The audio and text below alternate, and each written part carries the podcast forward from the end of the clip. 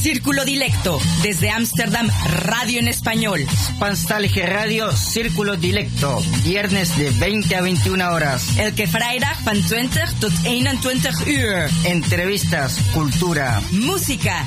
Círculo Dilecto, radio. Salto Stats FM. Cable 103.3 y 106.8, frecuencia modulada.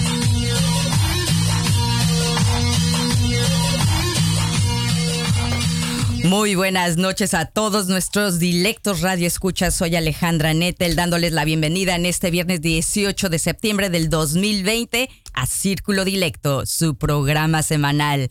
Buenas noches, Janet y Rengo. ¿Cómo están hoy?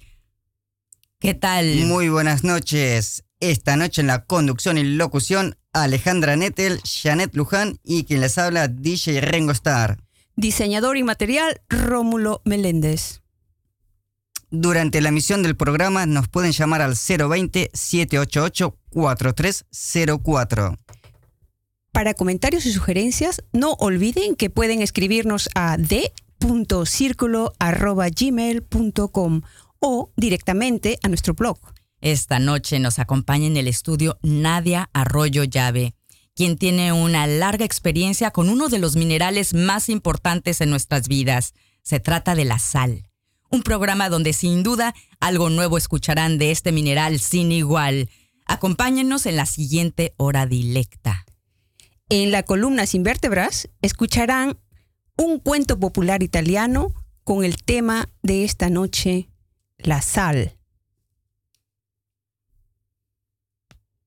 Les recordamos que nos pueden encontrar en Twitter como Cdilecto y en Facebook como Círculo DM.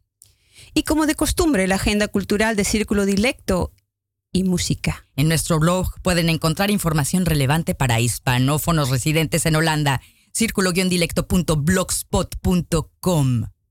Y ahora nos vamos a escuchar un poco de música. Nos vamos al Perú con Caricia.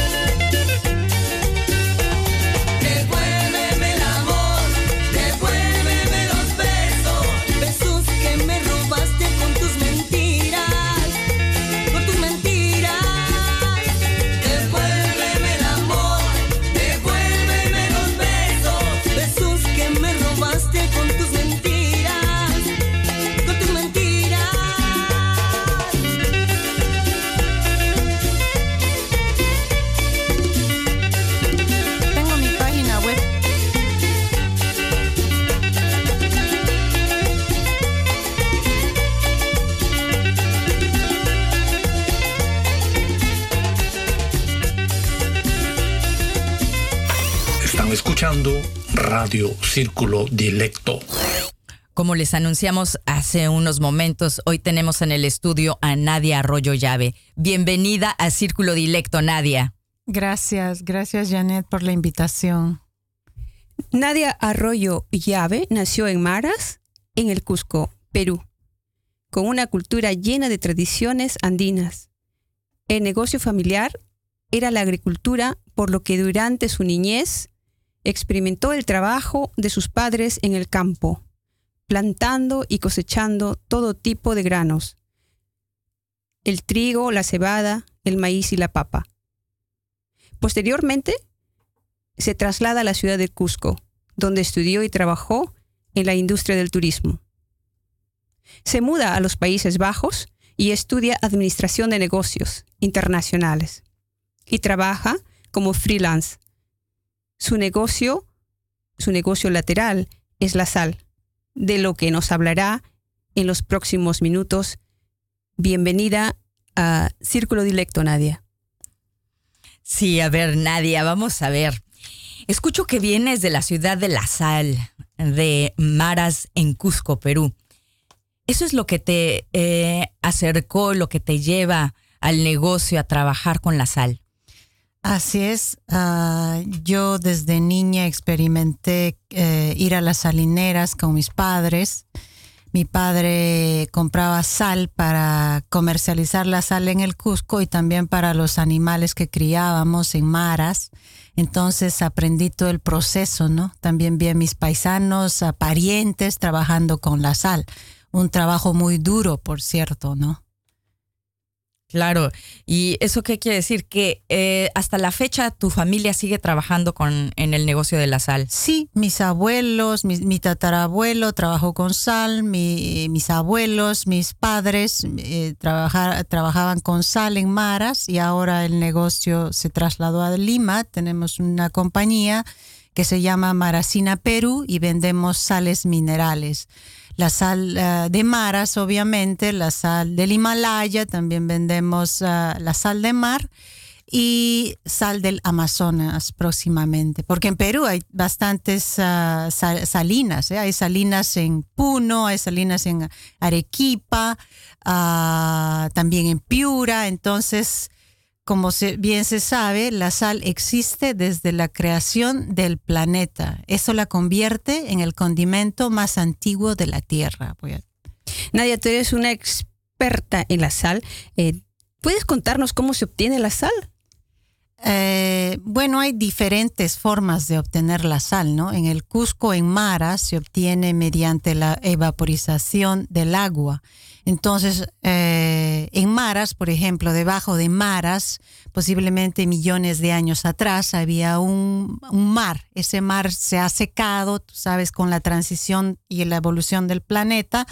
Entonces hay unos, ah, unas corrientes de agua subterráneas que llevan la los cristales de sal secos hacia los pozos de sal. Una vez que el pozo pozo está lleno de sal, los, ah, los trabajadores de la sal en maras, estoy hablando de la sal de maras, cierran el pozo, eh, dejan que la sal, el agua se seque, se evapore y así poder cosechar la sal, ¿no? Este proceso dura tres meses.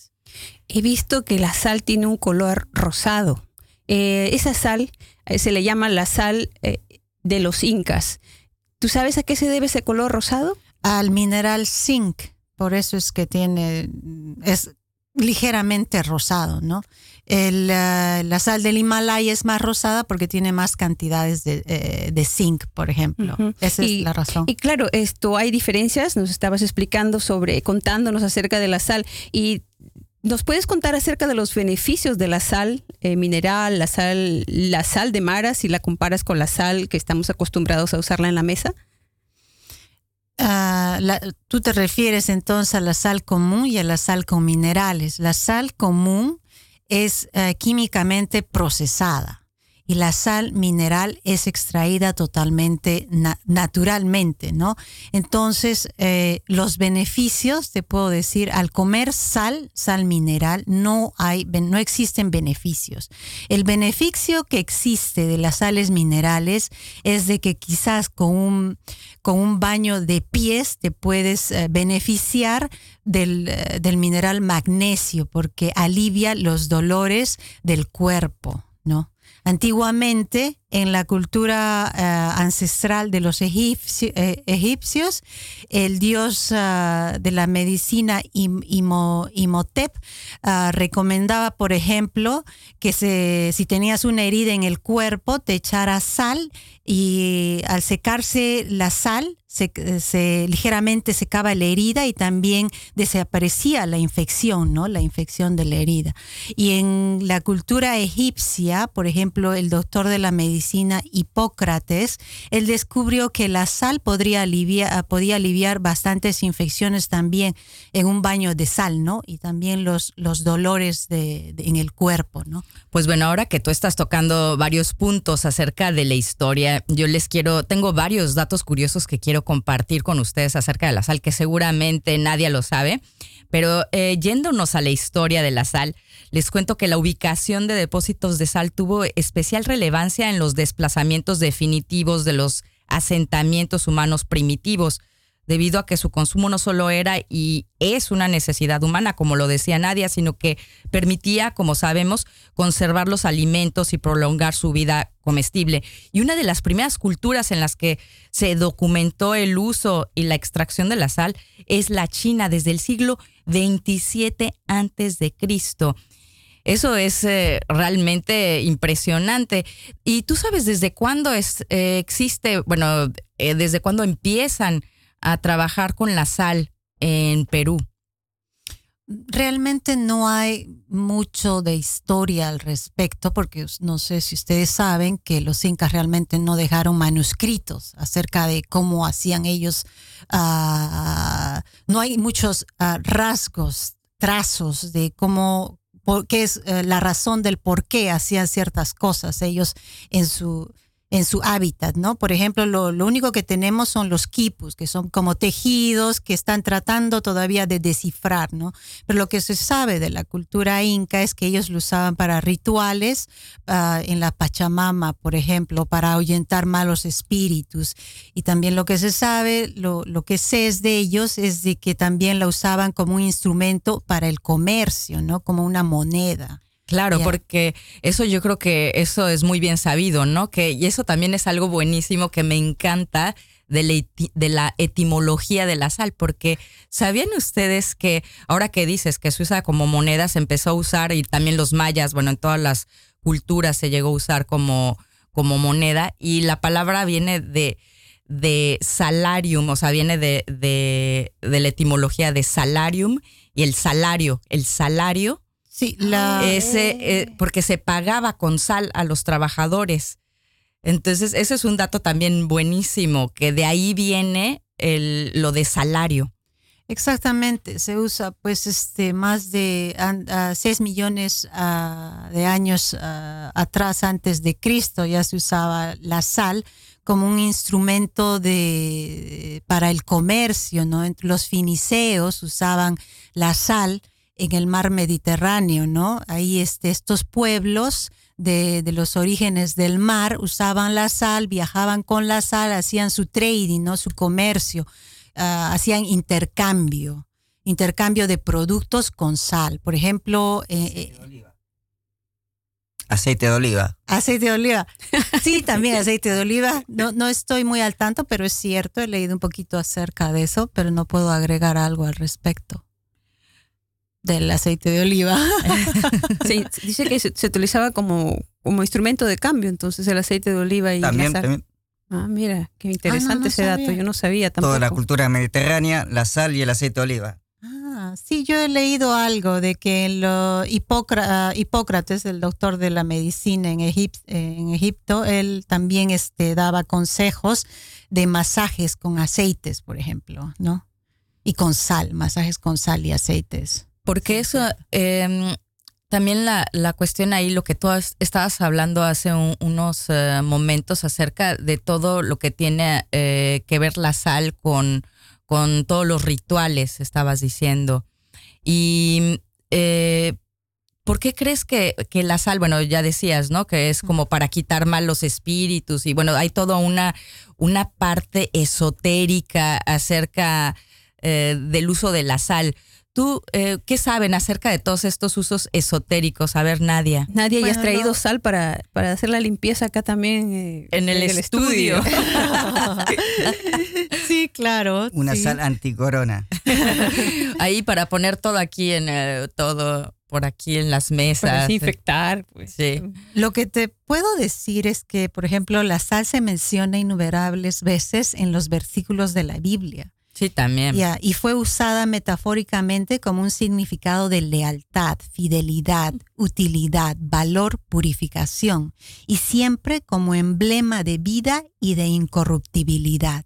Por eso existe este, esta metáfora, la sal, la sal de la tierra. Sí, ¿no? Que eso viene en alguna parte del... Donde Dios, donde Dios, donde Dios hace... Eh, donde Dios preserva, porque la sal es un preservante, preserva ah, y honra su promesa a David, que él siempre que para él siempre será Israel, por ejemplo, ¿no? El reino de Israel. Y también lo que decías, que se trataba eh, también como algo de, dar vida, y eso también estaba viendo que la sal se utilizaba eh, como a las mujeres en, en la cultura judaica cuando antes de que se casaran les ponían sal en los zapatos ah. para que fueran fértiles. Creo que se me ha olvidado de ponerme la sal a mí en los zapatos. bueno, en realidad... Bueno, perdón, perdón, ¿eh? perdón, Rengo, a las, a las, damas, a las damas. En todas las culturas ancestrales, la sal se usaba para santificar los ambientes y siempre fue usada en los rituales como una ofrenda de agradecimiento. Y, eso es hasta hoy, ¿no? En, todas las ofrendas, en la Pachamama, en ofrendas en Egipto, me imagino, y también en Grecia, se usaba la sal. O sea, la sal siempre fue algo, un elemento muy importante desde la creación del planeta, en realidad. Pero claro, obviamente ahora como lo vemos, eh, parece un, parece un, algo tan común tener la sal que nadie le da la importancia necesaria, ¿no? ¿Y en qué momento fue que hubo este cambio tan drástico de tener la una de las eh, uno de los elementos y materiales eh, más importantes que hasta causó guerras de repente que fuera un, de uso tan común que ya nadie se entera y, ah, sí, pásame la sal, pero punto. Hasta que llegó la heladera, la electricidad. Ah, ah, eso sucedió cuando eh, descubrieron de que había sal en todo el planeta y no tengo el nombre exactamente, pero alguien introdujo las monedas de plata. Es allí que la sal pierde relevancia en el mundo del comercio ancestral, ¿no? Eso es lo que pasó realmente. Bueno, lo que yo sé, lo que, lo que he leído, ¿no? Claro, sí, porque es increíble como, bueno, también lo que pasó también hablando de, del té, por ejemplo, que en su momento era una cosa eh, especial y el cacao en, en nuestros países, en toda Latinoamérica, pues bueno, también igual que la sal, el cacao era un, producto para hacer intercambio y comercio. Eh, y bueno, también em, acerca de, em, todo lo que hay acerca de, las supersticiones acerca de la sal. ¿Qué ah. saben acerca de nadie? ¿Por qué tanta superstición alrededor de la sal? Mm, bueno, en realidad ah, la sal es, eh, se puede usar como un elemento en contra de cualquier maldad, ¿no? Tú pones este, una, una bolsita de sal en tu casa y de tiempo en tiempo la limpias, ¿no? Para que ahuyente los malos espíritus, las malas vibras, ¿no? En realidad eso es lo que se puede hacer con la sal también. Y eso ha sido probado científicamente porque, bueno, son como buena superstición, pero ha venido desde, o sea, en todas las culturas y en todo el mundo se, se lleva esta superstición. No, puedes, eh, no puedes probar esto científicamente, no se puede hacer, solamente un mito, ¿no? Un mito, pero entonces, ¿dónde Pero está del yo- mito a yo la no sé, realidad? yo creo que sí es real, porque una vez Nadia me regaló un, un sobrecito de sal, ¿te acuerdas? Entonces yo pues dije, me voy a hacer un lavado de pies. Y te cuento que desde ese momento pues se me abrieron muchas puertas. Eh, entonces ahora se puedo ratificar que, que ese mito es cierto. O sea, te tenías que lavar los pies. Fíjate, yo no sabía, no, pero con sal, pues de maras, ¿no? Es algo del Valle Sagrado de allá de, de Cusco, de, de los incas. Entonces puede ser que eh, eso ha sido uno de los motivos por los que ahora estamos hablando de la sal también. Claro, lo que lo que yo podría agregar es de que eh, como es eh, un elemento que existe desde la creación de la tierra, se cree que la sal realmente es sagrada, ¿no? Que es por eso que algunas a- algunas personas realmente lo usan de- pa- para todo este tipo de cosas, ¿no? Yo tengo un producto, por ejemplo, que se llama am, la llave que soluciona todos los problemas. Y es allí donde se pone una oración y se pone y se pone con sal, ¿no? Para ponerlo ahí en los rincones de la casa. Bueno, pues ya nos vas repartiendo aquí este un poco de, de, De sal. sí, de sal. ¿Traes el día de hoy sal? Sí he traído para ustedes sal, pero este también para, para sortear sal. No sé si ustedes querrán sortear sal para. Ah, mira, está bien. Entonces podemos hacer eso. Nos vamos ahora a un corte y, mien- y vamos a regresar contigo, Nadia, en unos momentos. Pero mientras tanto, ¿cómo le hacemos para que sea de una vez aquí a los que nos están escuchando por ahí y que quieran este ganarse algo? ¿Qué, qué se van a ganar, Nadia? Ah, Se van a ganar este sal para hacerse baños de purificación, sal con lavendel o sal con ah, rosa maría, rosmarine o simplemente sal de baños. Muy bien, ¿y cómo le hacemos? Damos el teléfono de alguien para que le manden ahora un mensaje a quien quiere o el ¿Me lo teléfono. pueden mandar a mí? A ver, tu teléfono, Janet. 06 15 04 11 87. A ver, otra vez. 06 15 04 11 87.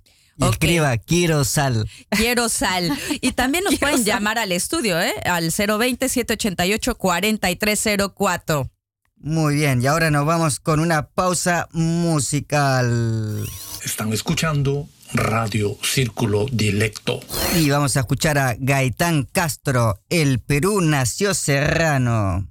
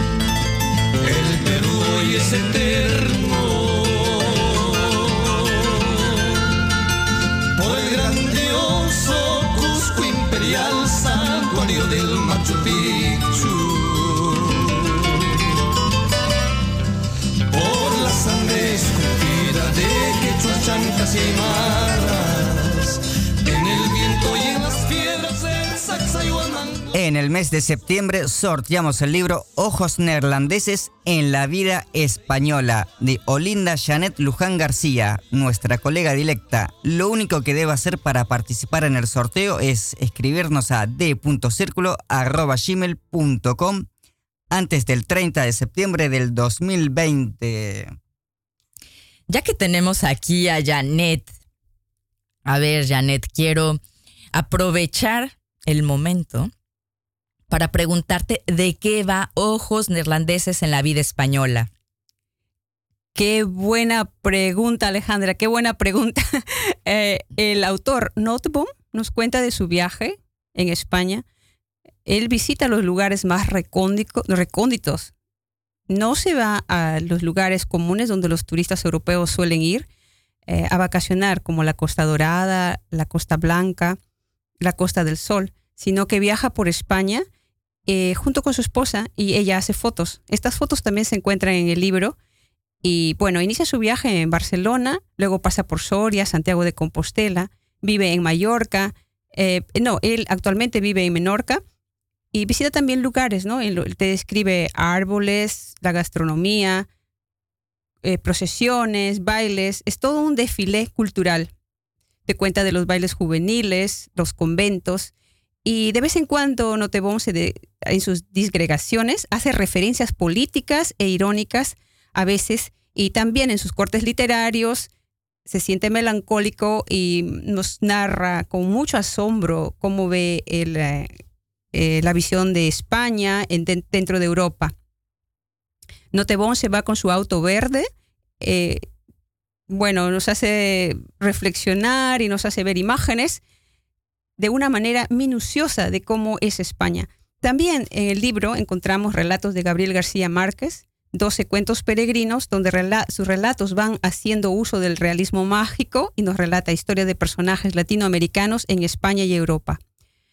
Les aconsejo leer estos dos libros para así complementar vuestro placer de lectura junto a, ojos neerlandeses. De eso trata. Muchas gracias, Janet. Pues a ver quién va a ser el afortunado, la afortunada en llevarse este libro de nuestra colega dilecta.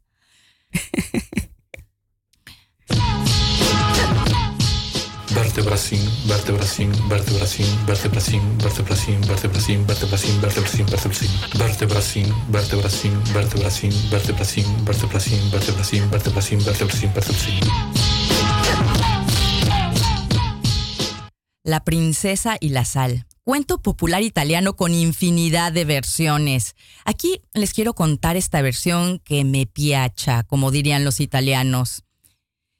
Érase que se era hace mucho tiempo, en una tierra muy lejana. Vivía un rey que tenía tres hijas. Un día, muy cerca de cumplir 60 años, el rey quiso saber cuál de las tres lo quería más.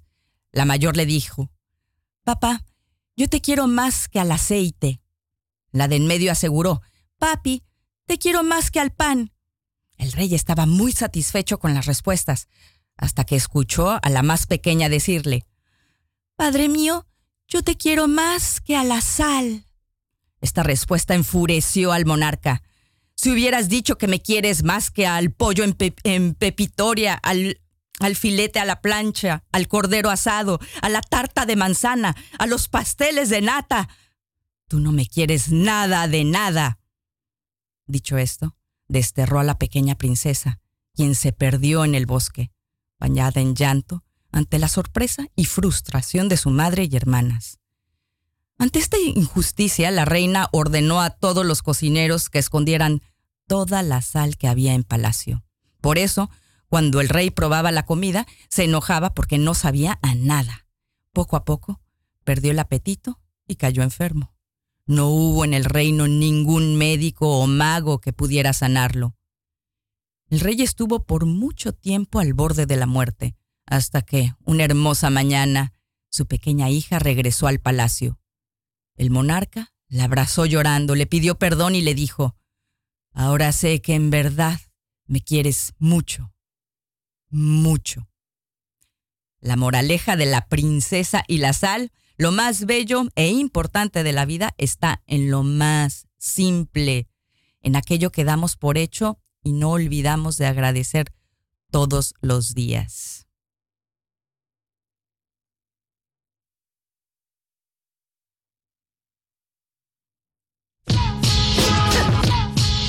Vertebracin, vertebracin, vertebracin, vertebracin, vertebracin, vertebracin, vertebracin, vertebracin, vertebracin, vertebracin, vertebracin, vertebracin, vertebracin, vertebracin, vertebracin, vertebracin, vertebracin, vertebracin.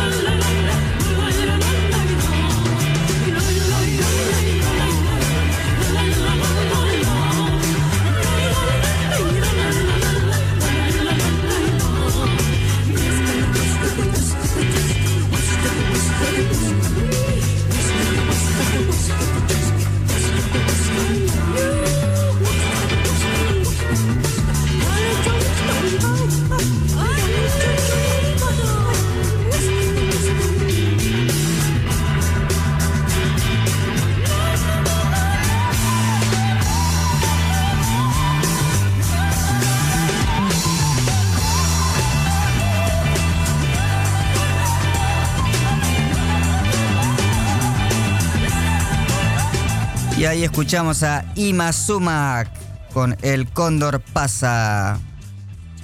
Regresamos con Nadia Arroyo. Nadia, cuéntanos la importancia que tiene la sal para el cuerpo humano.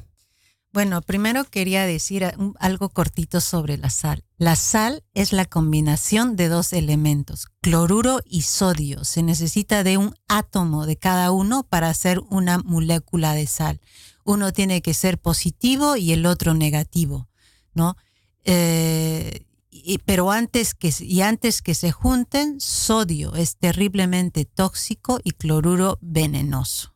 So, Es, ah, es importante saber. Importante O sea, saber. por separado, peligroso y juntos un amor. Ah, exactamente. bueno, porque es, la sal es indispensable para la vida, pero también puede ser nefasta para la salud si se consume en exceso.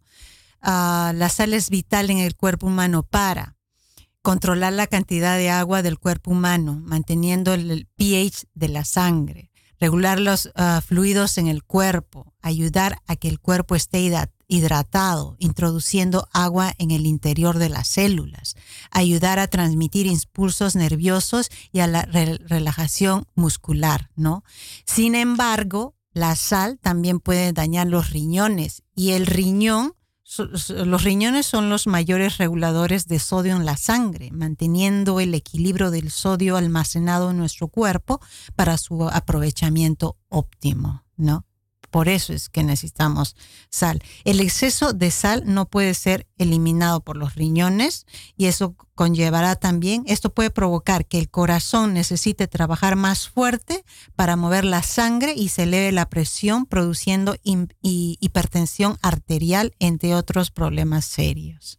No, sí, eh, yo creo que realmente esto de la sal, por un lado, sin ella, como en el cuento, pues te puedes llegar a morir. Por otro lado, si consumim- consumimos demasiada, pues también nos va a traer demasiados problemas. Y yo, lo que estábamos hablando ahora en, en la pausa musical, que también es, es un punto de controversia, se puede decir, es de que mucha gente, o sea, los veganos y los vegetarianos, eh, bueno, yo estaba leyendo eh, que los veganos y los vegetarianos deberían de consumir más sal que las personas, que los carnívoros, que los carnívoros necesitan mucho menos sal. Y aquí tenemos en el estudio a, a nuestro querido Rengo, que es eh, eh, vegano, No, no, bueno, casi. vegetariano.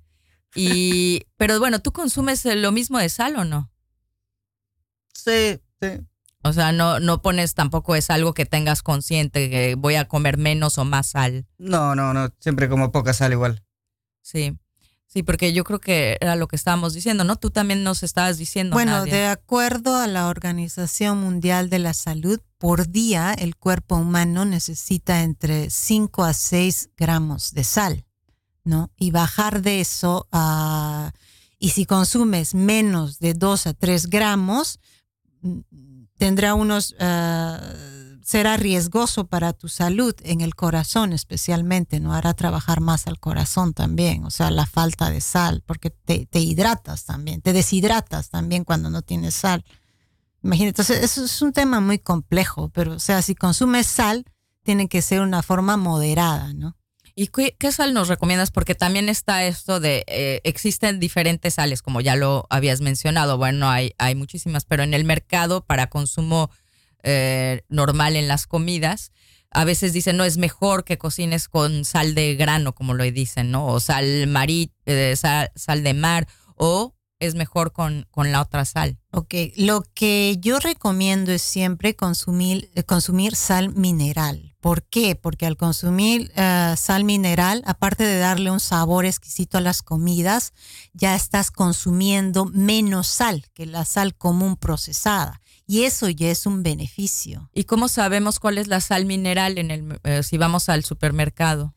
Buscas por la sal ah, de los incas o por sal del Himalaya, ¿no? Ah, que, pero entonces sí viene, o sea, siempre viene como, eh, como en, en grano. Claro, claro, hay granos, ¿no? Hay granos. También tenemos que empezar en el yodo. No sé si ustedes saben de que por ley en los países en Sudamérica, por ejemplo, el yodo, yodo es agregado porque ninguna sal en el planeta tiene el yodo naturalmente, ¿no? El yodo es este un elemento que ayuda a- al óptimo funcionamiento de la glándula tiroidiana. Por ejemplo, las ah, mujeres embarazadas necesitan de, de yodo, porque cuando ellas no consumen yodo, eh, los bebés pueden nacer con dificultades, ¿no? Dif- dificultades de aprendizaje, el nivel de inteligencia es bajo, es, es- es muchos temas también que Y hablar. eh, el yodo, ¿cómo es esto que, que, mm, en los países, porque también estaba eh, pensando en los países africanos, no nada más en, en Latinoamérica, sino eh, en muchos países pues agregan el yodo. Pero ¿cómo es este proceso? Eh, bueno, compran yodo y le agregan yodo al, morir, al moler la sal, ¿no? Porque la sal gruesa no, no, tiene, no tiene yodo, pero la sal molida sí tiene yodo. Nosotros vendemos sal gruesa que es pura y sal molida con yodo, que ya es un beneficio. Y eso para los veganos, ¿no? Los veganos no comen carne, solamente comen vegetales, comen pan sin sal.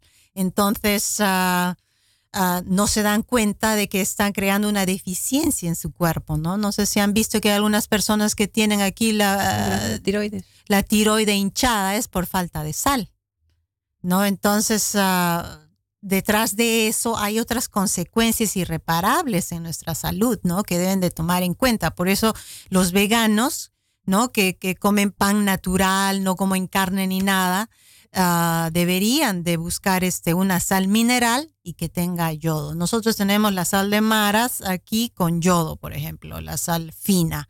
En Perú vendemos, por ejemplo, la sal de los incas con yodo, también la sal eh, del, Himalaya con, con yodo.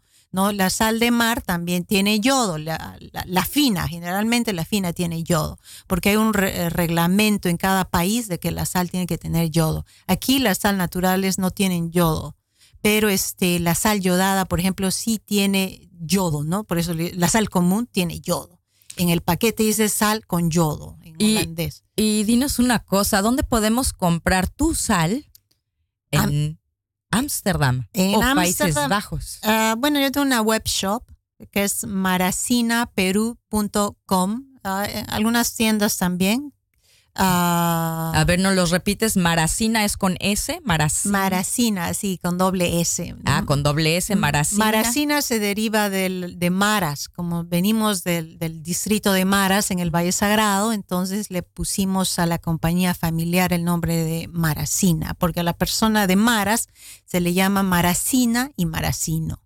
Maracina con doble S punto Com, com. ya.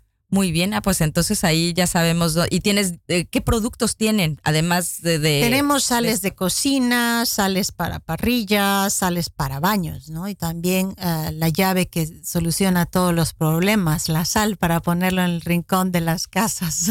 Muy bien. Y, y aparte que esta sal no solamente la encuentras acá en Holanda, pero también en el Perú, ¿no? Porque Claro, Ustedes tenemos tienen- ah, sal, sal en el Perú, ¿no? La compañía familiar que tenemos está en, en Mara, en, perdón, en Lima. Trabajamos con, con gente de Maras, mis paisanos, como les llamo yo, los mareños o maracinos, ¿no? Es un trabajo en conjunto, ¿no? Claro, y bueno, vía el eh, web shop, ahí en cualquier país que nos estén escuchando y que estén interesados, pueden comprarlo. Claro, se puede comprar, ¿no? Vendemos al por mayor y al por menor también, ¿no?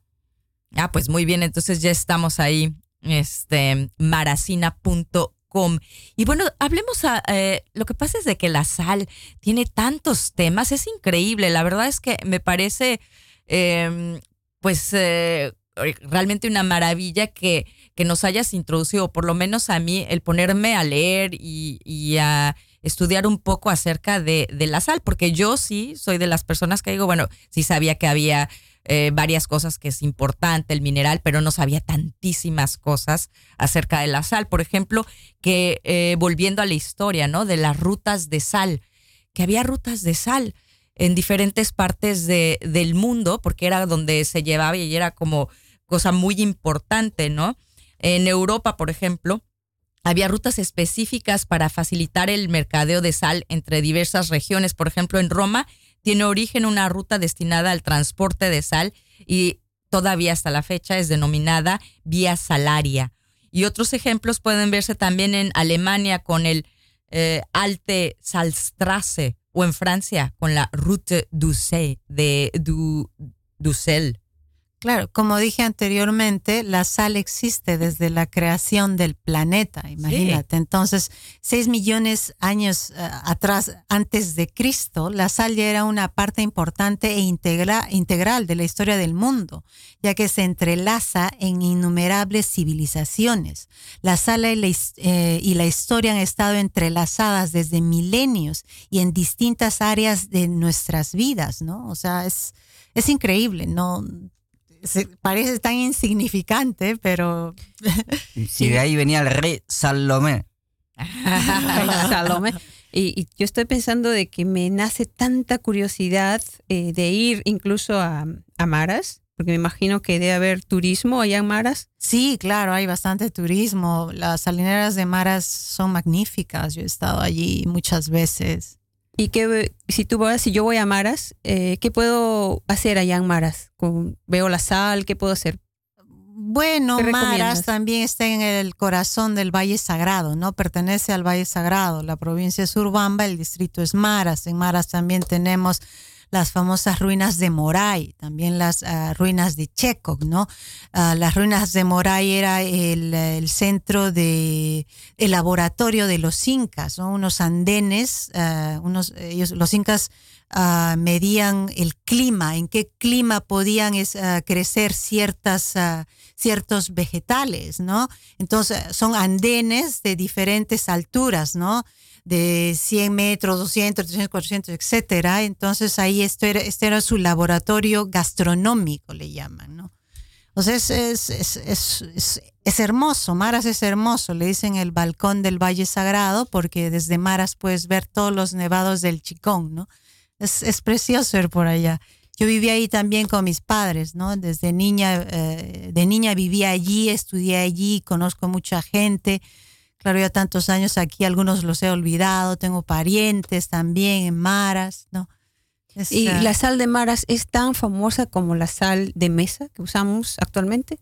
La sal del Himalaya o Eh, bueno, en real, la sal del Himalaya ya tiene un mercado bien ganado en Europa, pues, Sí. ¿no? Entonces, este, y la sal de Maras ah, recién también se ha hecho más popular, ¿no? Porque la sal, en realidad, ah, había un comercio más, ah, más local en el Perú, ¿no? Los ah, diferentes, ah, diferentes personas de diferentes lugares venían a, a Maras a hacer un, un, un, uh, trading, ¿cómo, eh, cómo se dice trading en español? Intercambio de sal con otros productos, porque Maras, por ejemplo, en agosto tiene, tiene una feria de, de productos andinos, de arcilla, y allí este, venía gente de Puno que traía ah, que, que traía estos ah, estos productos que se hace con arcilla, pues este platos, Cerámica. cer- exactamente cerámica y ahí este los los de Maras, los pobladores de Maras siempre suelen cambiar sal con con cerámica, ¿no? No, pues es eh, eh, un mundo el de la sal. Y, y bueno, pues creo que ha llegado el momento de cerrar la entrevista con Nadia, eh, con Nadia Arroyo Llave de... eh, ¿Nos puedes repetir tu website? Mm, www.maracinaperú.com Muy bien, pues muchas gracias. En un momento nos vamos a despedir, despedir de ti. ¿Quieres agregar algo? Al despedirme puedo agregar algo, ¿sí? O Eh, ahora tiene que ser. No, puedes eh, más tarde al despedirte, sí. Y pues bueno, muchas gracias Nadia y en un momento nos despedimos. Están escuchando Radio Círculo Dilecto. Ahora la agenda cultural de Círculo Dilecto Radio. Felizmente regresaron las actividades culturales a Ámsterdam y seguimos también con actividades interesantes en línea. Cine en línea, como les había dicho hace dos semanas, el Instituto Cervantes de Utrecht nos tiene preparadas dos películas más en septiembre para disfrutarlas desde casa, una cada fin de semana y gratuitamente. Desde hoy, viernes 18 a las 20 horas hasta el domingo a las 20 horas, podremos ver Los demás días, un documental del español Carlos Agulló. Vaya al canal de Vimeo del Instituto Cervantes a partir de ahora, bueno, después de que nos escuche. Para ver la programación de la próxima semana y las actividades completas, vaya a utrecht.cervantes.es. Más cine. Festival de Cine Español Amsterdam Spanish Film Festival abrirá su sexta edición el próximo 28 de octubre para películas españolas y latinoamericanas. El festival estará hasta el primero de noviembre en Tuschinski y en el AI Film Museum. Para conocer la programación, vaya a SpanishFilmFestival.nl. No lo deje para el último minuto, que ahora hay pocas entradas. Teatro en línea, Teatro de ciertos habitantes, grupo de teatro mexicano que ha sido aclamado internacionalmente y que ha participado también en The Holland Festival.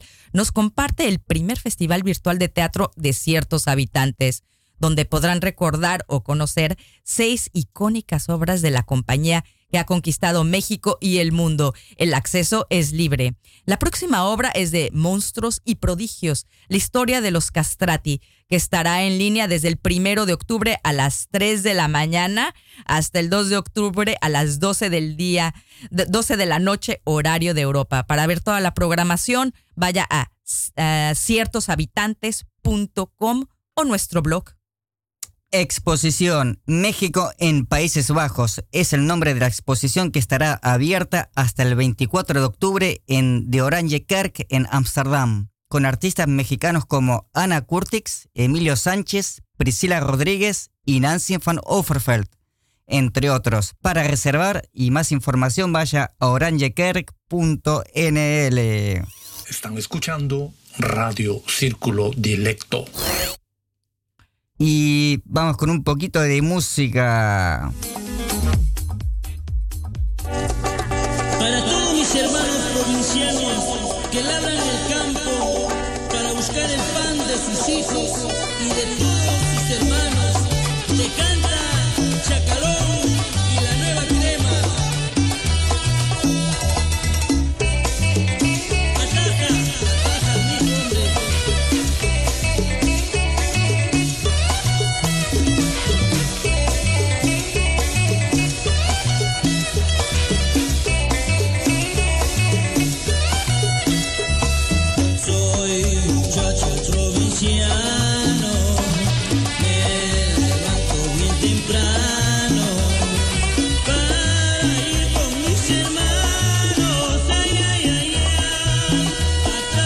Ahí estamos escuchando a Chacalón y la nueva crema con muchachos provincianos. Y ahora nos vamos con los saludos. Janet.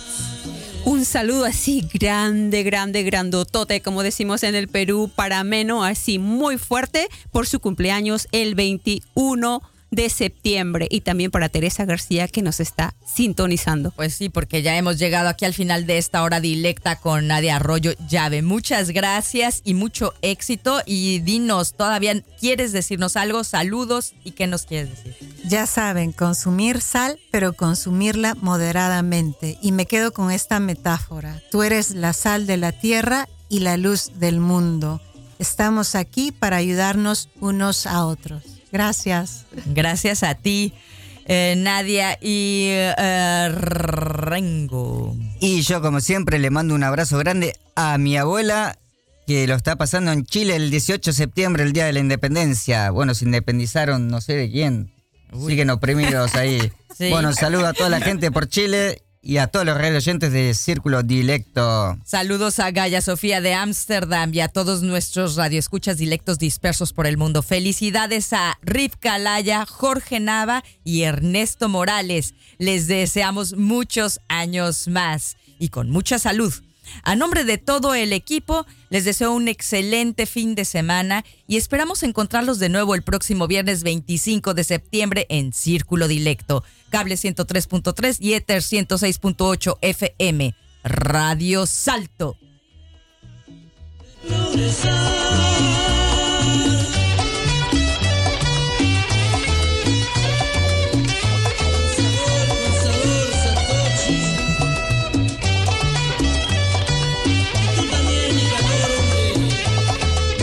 Ahora nos vamos con Sonido Satanás. Están escuchando Radio Círculo Directo. papi. Sonido.